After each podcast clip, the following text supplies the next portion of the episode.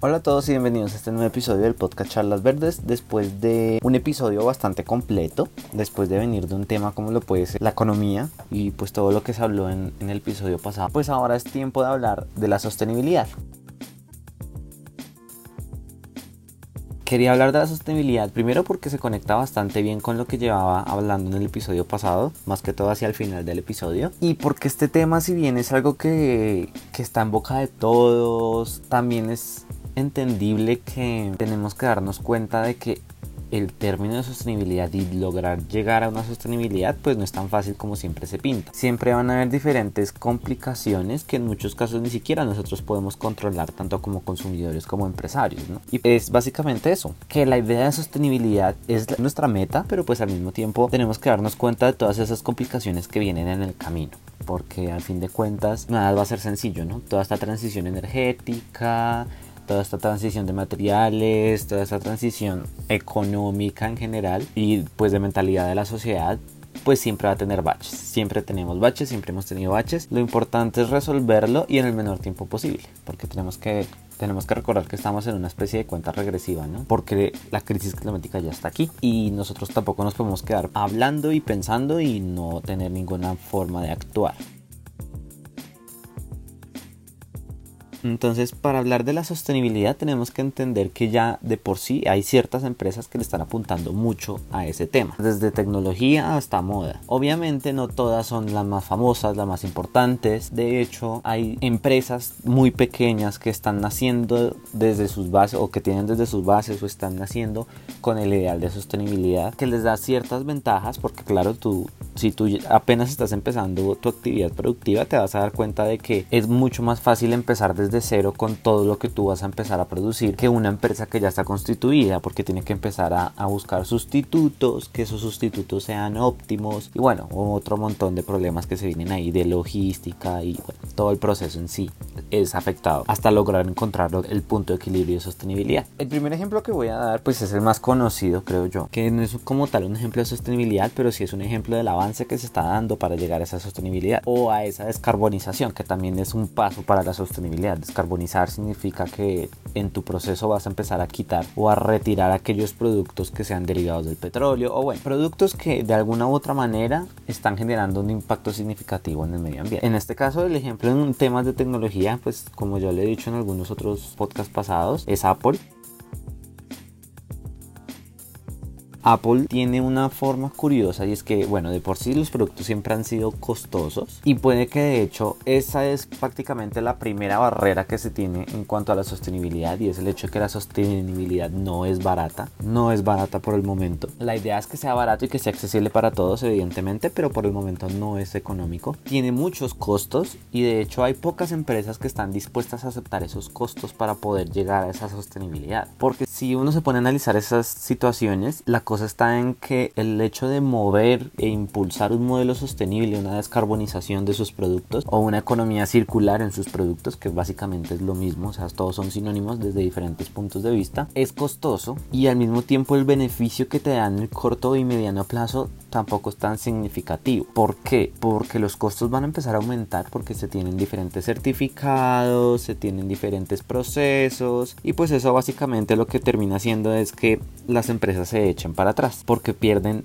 mucha plata durante el proceso. Apple es el ejemplo perfecto de que a pesar de que sus productos siempre han sido costosos, dentro de su proceso o bueno, dentro de su sistema económico como empresa, han aceptado el sobrellevar ese impacto en sus finanzas de alguna u otra manera. Obviamente ahorita los precios de los celulares y de todos sus productos están subiendo, pero porque tenemos en cuenta que estamos en una inflación y una posible recesión económica que lo que hace pues es que suban los precios de todos los productos. Pero si nos hemos dado cuenta en los últimos años, Apple ha llevado a cabo una campaña en lo que se demuestra que han intentado generar diferentes procesos de reciclaje en todos los productos como lo puede ser el aluminio reciclado, procesos de recuperación de materiales raros como lo puede ser níquel, cobalto, lo que se necesite para los diferentes celulares o productos tecnológicos y, ese, y esa digamos que reinserción en el sistema productivo, en la línea de producción de Apple. Evidentemente eso lo hemos, lo hemos visto durante todo el marketing y diferentes certificados que tienen, que digamos que el más evidente es el hecho de que sus oficinas como tal ya son alimentadas 100% por energía renovable, pues tienen también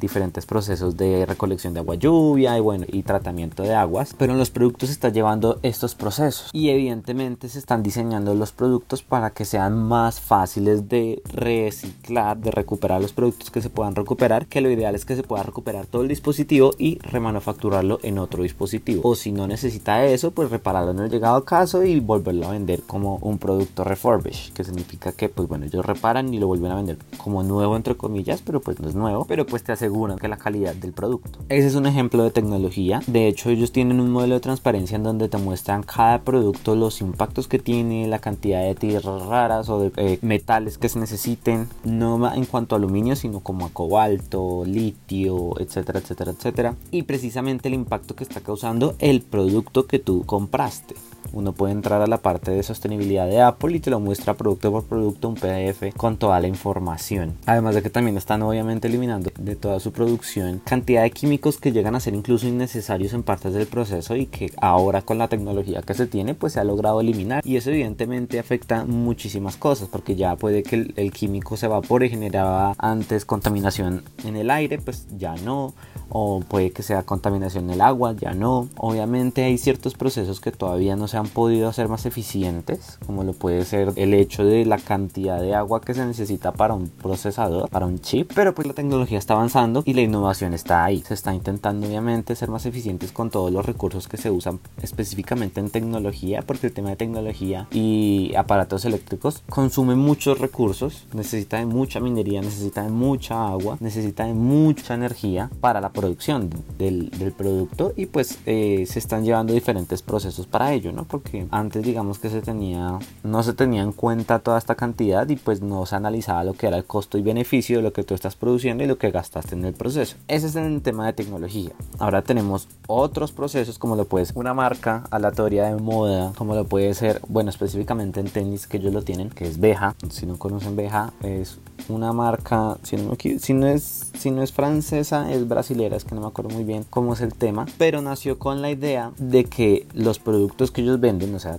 tenis por el momento, quién sabe si se van a expandir, son 100% sostenibles. ¿Cuál es el detalle con estos tenis? Que son increíblemente costosos. Eso es lo que pasa con los temas de sostenibilidad y cuando ya se, se empiezan a salir, empiezan a salir estos productos sostenibles. Y bueno, ellos tienen ahí toda la historia de dónde reciben el caucho, de dónde reciben todos los productos que se necesita para la fabricación de ese zapato. El problema está en que, pues que el costo de esos productos no se equipara a uno más barato en donde se genera mucha contaminación y ni siquiera se puede cuantificar ese impacto. En este caso sí. Entonces, al tener ese valor ahí, pues evidentemente el producto sube de precio. Sube de precio, se vuelve obviamente menos accesible y entonces genera esa ambientación, esa ilusión de que la sostenibilidad es solamente para los que tienen más dinero. Que por el momento es lo que está pasando porque nos hemos dado cuenta que muchos productos que dicen ser sostenibles y tienen sus certificados y te demuestran con detalle dónde se, de dónde salió cada parte de la materia prima que tiene ese producto, pues tiene un costo bastante alto y ese costo pues mucha gente no lo puede afrontar. Yo no puedo decir que voy a pagar un millón de pesos en unos tenis cuando apenas me estoy ganando dos millones de pesos colombianos al mes. O sea, no puedo gastar la mitad del salario en un par de zapatos cuando estoy evidentemente con otras responsabilidades durante pues toda la vida, ¿no? Ese ejemplo es el perfecto para darnos cuenta de que en este punto de, de, de avance que tenemos de la sostenibilidad si bien sí se están dando soluciones, las soluciones no son las más adecuadas para todas las personas. Evidentemente, como lo vengo diciendo antes, es posible que, o bueno, es posible no, es necesario que se dé esa transición a que se rebajen los costes de producción debido precisamente a la producción en masa que se empieza a llevar de estos productos sostenibles. ¿no? Este aumento de los costos es bastante delicado por el hecho de que en este momento genera mucha más división y, y entonces genera como la perspectiva de que hay los ricos solamente son los que están interesados y los pobres no, o al contrario, que se cree entonces que los ricos no tienen nada en que gastar, que no tienen ninguna preocupación, pero esto no es cuestión de división de clases de hecho, esto no es de, división de clases, sino es una cuestión de aportar entre todos, o sea, porque si tú, obviamente si tú impulsas este tipo de productos sostenibles, pues va a generar más innovación y que el dinero y que la inversión se vaya hacia, hacia estos productos y no siga en los productos del pasado en donde se genera moda rápida, en donde la comida sigue siendo transgénica, con increíbles impactos por fertilizantes y pesticidas, sino que se generen innovaciones que en verdad reduzcan su impacto frente a los ecosistemas en donde ellos estén afectando a los ecosistemas, o sea, en su zona de influencia. Eso es básicamente lo que se quiere, lo que, lo que quiero decir como tal con esto del precio de la sostenibilidad, que este es un punto obviamente en donde la idea es que cambien las cosas, esto no se va a quedar así, esto siempre va a estar en movimiento, siempre va a estar en constante cambio, y entonces entonces, ese tipo de cosas siempre es como el pensamiento que tenemos, ¿no? O sea, como la pregunta del día, digámosle ahí, como pregunta del día de este episodio. La división de clases por los altos costos de la sostenibilidad y de la conciencia ambiental, que es mucho lo que está pasando ahorita. Se dividen aún más las, las clases sociales, o bueno, como quieran llamarlo. Y esa situación no debe pasar porque el tema ambiental es de todos. O sea, nosotros desde que tengan mucha plata o desde que tengan poquito dinero o, tengan posibilidades o no tengan posibilidades, pues todos podemos aportar desde nuestra, desde nuestra vida, desde nuestra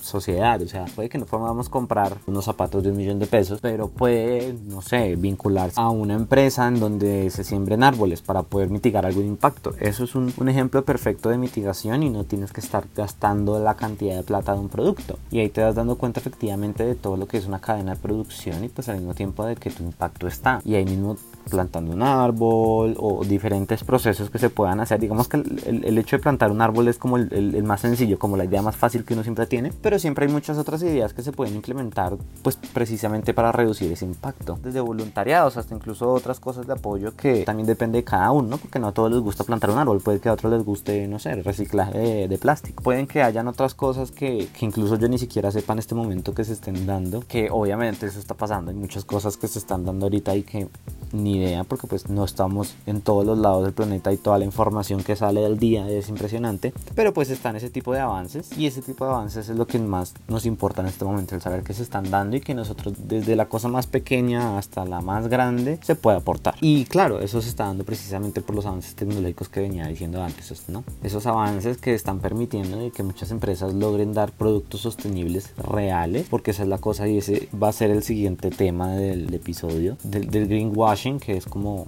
si te muestro un certificado falso digo que soy sostenible pero en realidad no soy sostenible que eso implica para muchas compañías pero específicamente para una industria que como les digo esto va a ser para el otro episodio pero pues es básicamente eso.